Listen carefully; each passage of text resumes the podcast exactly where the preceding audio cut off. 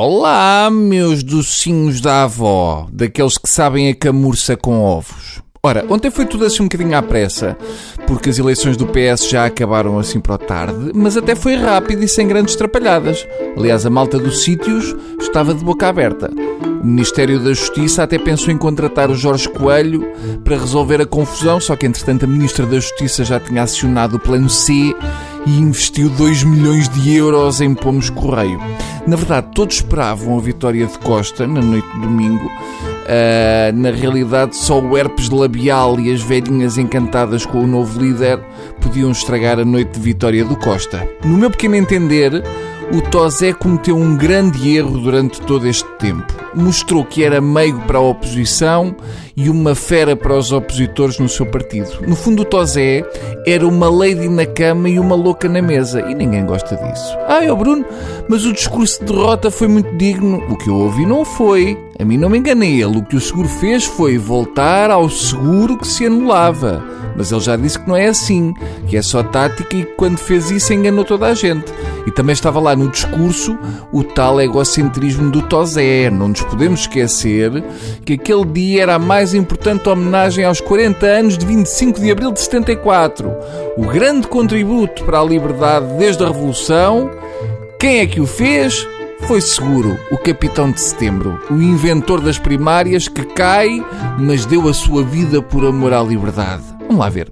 Seguro é tão capitão de abril como eu sou Miss T-shirt molhada de sinfãs. Seguro quer fingir que foi um homem à frente no seu tempo, quando na realidade só fez as primárias porque tem amor à burocracia e inventou o que podia para atrasar a vitória do Costa. É como se Seguro tivesse inventado as escadas rolantes mas só porque queria usá-las como meio de deixar as pessoas encravadas a meio de uma subida.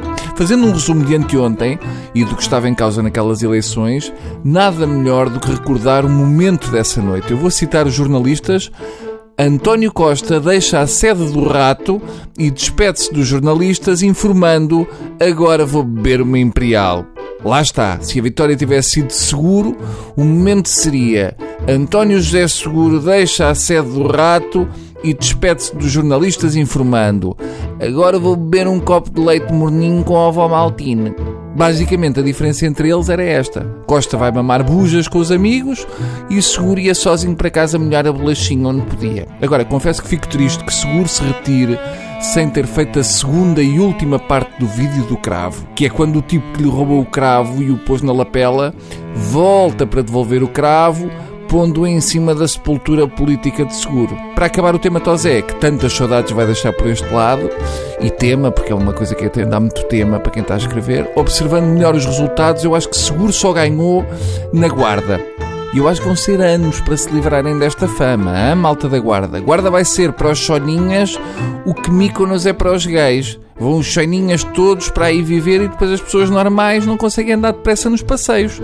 Eles vão começar a exigir a luz apagada antes das nove. Portanto, estão feitos. Boa, muito bem. Boa sorte. Também é, pessoas.